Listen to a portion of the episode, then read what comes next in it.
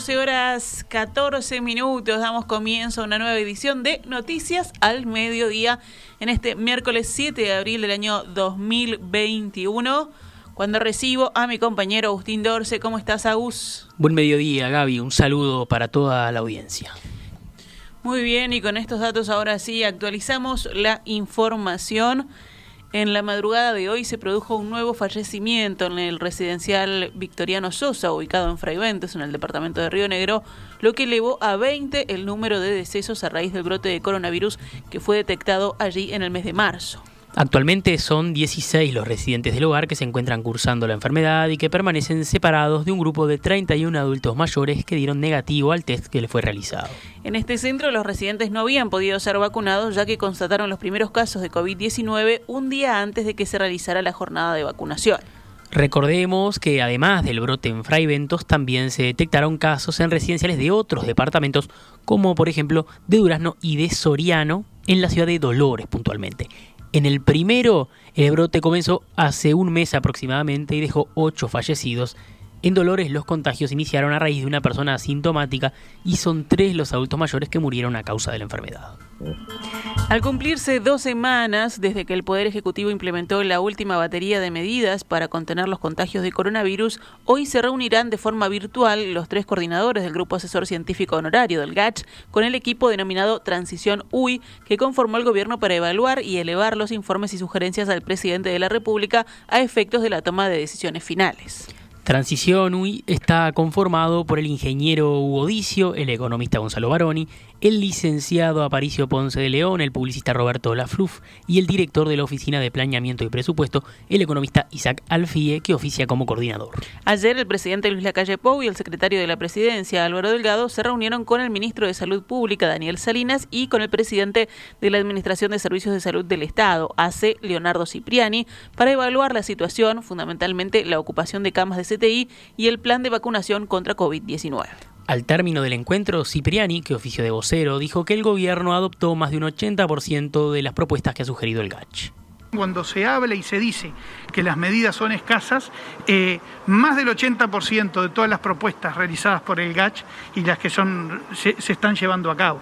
Hay una serie de propuestas las cuales no son aplicables como estados policíacos o, de militarización para tratar de evitar circulaciones, que obviamente digo, no, es un por parte de, los que estamos en el gobierno, especialmente el presidente de la República, que no se comparte eh, ese tipo de ideas y hay hasta un tema de ley, de legislación que tampoco el país lo podría tener.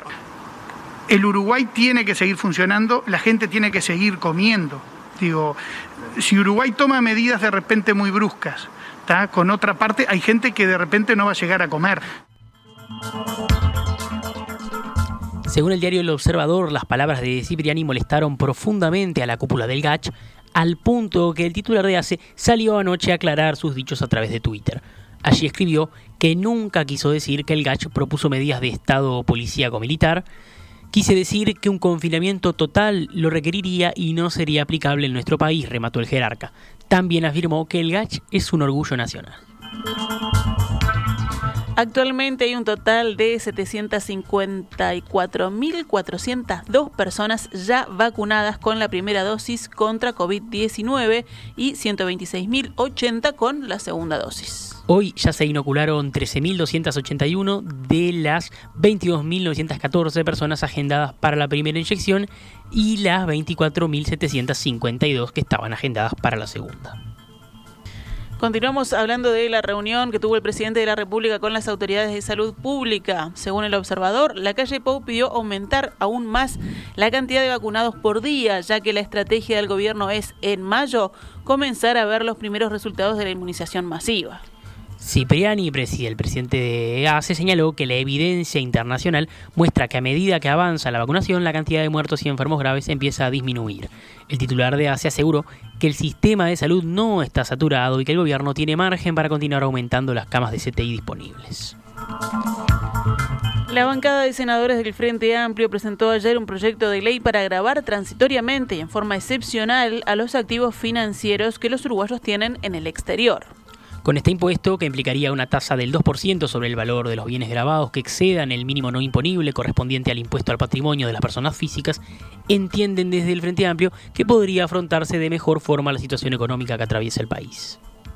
Esta mañana, en la entrevista central de En Perspectiva, el contador Pablo Ferreri, ex subsecretario de Economía, quien elaboró el proyecto junto al senador Danilo Astori, explicó que la propuesta surge como respuesta a la decisión del gobierno de reinstalar el denominado Impuesto de Emergencia Sanitaria COVID-19, que abarca a los funcionarios públicos y aquellos que, sin serlo, presten servicios personales a organismos estatales, personas públicas no estatales o sociedades en las que el accionista mayoritario es el Estado, que tengan ingresos nominales superiores a los 120 mil pesos mensuales.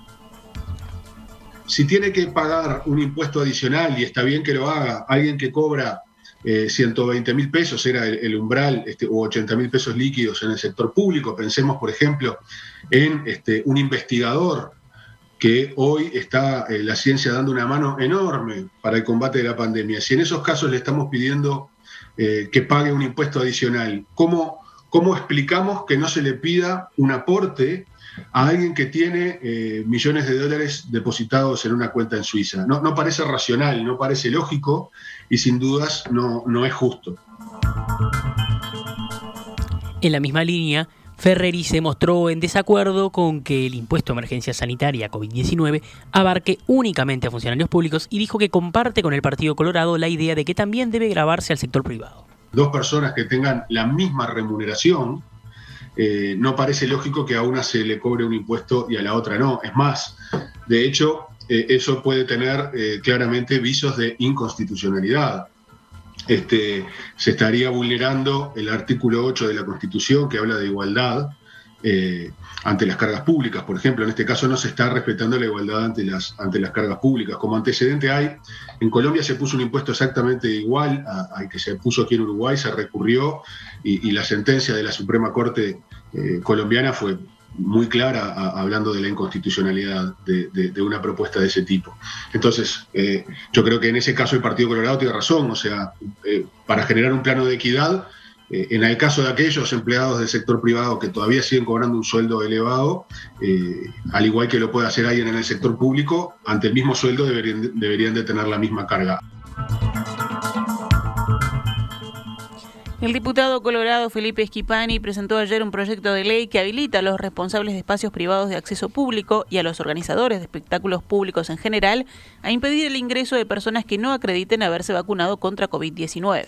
El proyecto aclara que la disposición regirá durante la vigencia del estado de emergencia nacional sanitaria y cuando ésta termine decaerá de pleno derecho. Además, agrega que la limitante para el ingreso a establecimientos no regirá para quienes por prescripción médica u otra circunstancia acrediten la imposibilidad de vacunarse. Esta mañana, en diálogo con En Perspectiva, Esquipani expresó que el mundo va en esa dirección y que el Estado, por razones de interés general, tiene todo el derecho a limitar el ejercicio de determinados derechos cuando estos empiezan a lesionar a otros no vacunarse no solo influye en la salud de la persona que resuelve en su libertad no vacunarse, sino también que expone al resto de las personas porque esa persona no vacunada es un vector de contagios, además de no contribuir a llegar a, la tan mentada inmunidad de rebaño. De modo que yo creo que es un mecanismo legítimo el derecho de admisión proteger a aquellas personas que quieren cuidar su salud, que han actuado como ciudadanos responsables, que se han vacunado y no quieren ir a un bar a tomar una cerveza y que en la mesa al lado haya alguien no vacunado que los contagie o que contagie a personas que están en una posición de, de mucho más debilidad. Al ser consultado sobre la efectividad de las vacunas para prevenir nuevos contagios, dato que muestra que en el mejor de los casos la vacuna llega a un 56,5% de efectividad, el legislador colorado dijo que lo que se busca es reducir daños. Lo trascendente del asunto es que las vacunas, tanto la de Sinovac como la de Pfizer, y creo que todas las vacunas aprobadas en, en el mundo en general, son efectivas 100% para las derivaciones graves de la enfermedad. ¿No? para, por ejemplo, impedir la muerte y el ingreso a los CTI. Y ese es el efecto trascendente de las vacunas. Por supuesto, la seguridad absoluta no existe. Eh, zonas libres de COVID 100% tampoco existen. Por eso mismo que tú decías, Emiliano, las personas vacunadas pueden contagiarse. Y las personas que se contagiaron una vez pueden contagiarse una segunda vez. Pero aquí lo que se trata es de reducir daños. El senador y líder de Cabildo Abierto, Guido Manini Ríos, manifestó hoy que la pandemia nos ha pegado en estas últimas semanas como no nos había pegado en todo el año pasado, pero aseguró que es momento de llamar a la responsabilidad individual y no de aplicar medidas más restrictivas. Consultado en el programa Desayunos Informales por posibles medidas restrictivas de la movilidad, Manini Ríos dijo que en la tapa del libro está que no se puede adoptar medidas que no se pueden controlar efectivamente. Si nosotros adoptamos una medida tipo toque de queda, y no estoy diciendo que la hayan propuesto con todas las letras, pero si alguien piensa en algo similar a lo que se aplicó en otros países, de eh, eh, prohibir salir de las casas en determinados horarios a la gente, sabemos que eso es incontrolable y sabemos que eso inexorablemente termina en algún incidente, en algún enfrentamiento con las fuerzas de seguridad. No estamos en condiciones de poner un policía en cada esquina, un militar en cada esquina.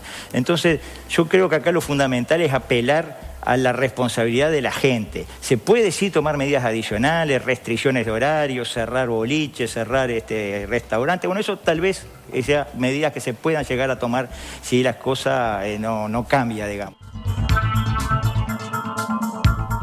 12 horas 26 minutos, vamos con otros temas del panorama nacional.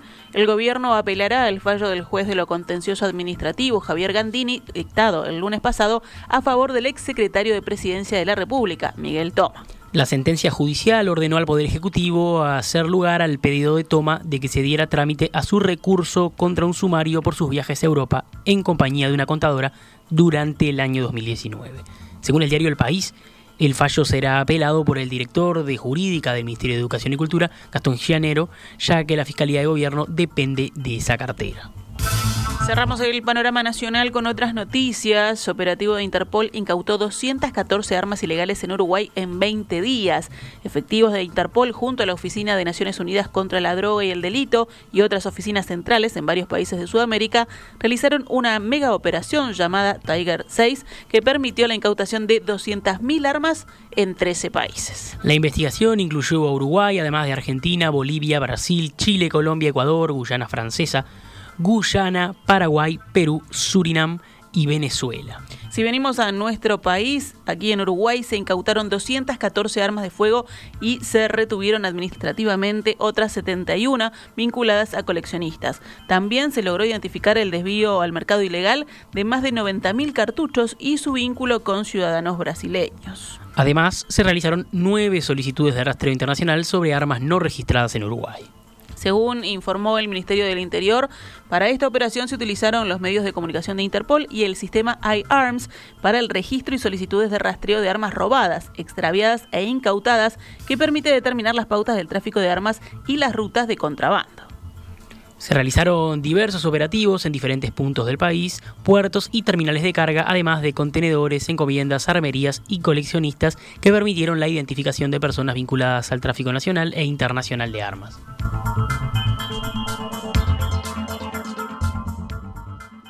Repasamos a cuánto cotiza el dólar a esta hora en pizarra del Banco República, 42 pesos con 90 para la compra y 45 pesos con 10 para la venta.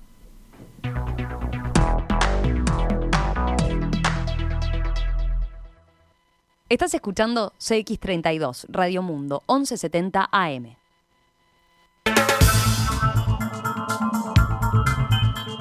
Vamos ahora con el panorama internacional.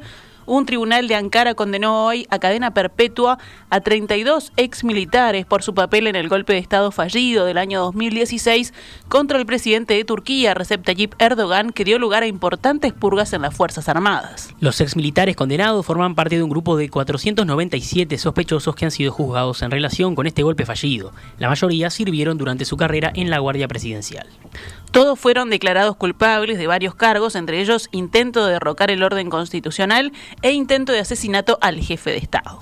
La Fiscalía también los acusó de haber ocupado el canal público de televisión TRT y obligado a los periodistas a leer una proclama, así como de atacar el cuartel general del Estado Mayor. Además, otros 106 acusados fueron condenados a penas de entre 6 y 18 años de prisión. El gasto público para acelerar las campañas de vacunación con el fin de terminar con la pandemia del COVID-19 va a generar beneficios y estimular el crecimiento, según estimó hoy el Fondo Monetario Internacional. La vacunación va a pagarse por sí sola, proporcionando un excelente valor al dinero invertido en la producción global de vacunas y su distribución, indicó el FMI en su informe sobre el estado de las finanzas públicas, monitor fiscal, divulgado en el marco de sus reuniones semestrales que se realizan esta semana de forma virtual. Los economistas calculan que si se controla la pandemia antes de lo esperado, lo que implica que la mayoría de los países tengan un acceso amplio y asequible a la vacuna para principios del año 2022, esto va a implicar un crecimiento económico más fuerte y más de un billón de dólares en ingresos fiscales para las economías avanzadas para el 2025. Nos vamos ahora al panorama deportivo. Nos vamos a los deportes. Cerro Largo y Peñarol igualaron 2 a 2 anoche en el Parque Viera en el partido de ida de su serie clasificatoria hacia la fase de grupos de la Copa Sudamericana. 2 a 2. Entonces el partido la vuelta se va a jugar el próximo martes a las 21.30 en el Estadio Campeón del Siglo. Hoy se jugará el partido de ida de la otra serie entre equipos uruguayos. Montevideo City Torque recibirá a Fénix en el Estadio Centenario a las 19.15. La revancha será el miércoles 14 de abril en el Parque Viera.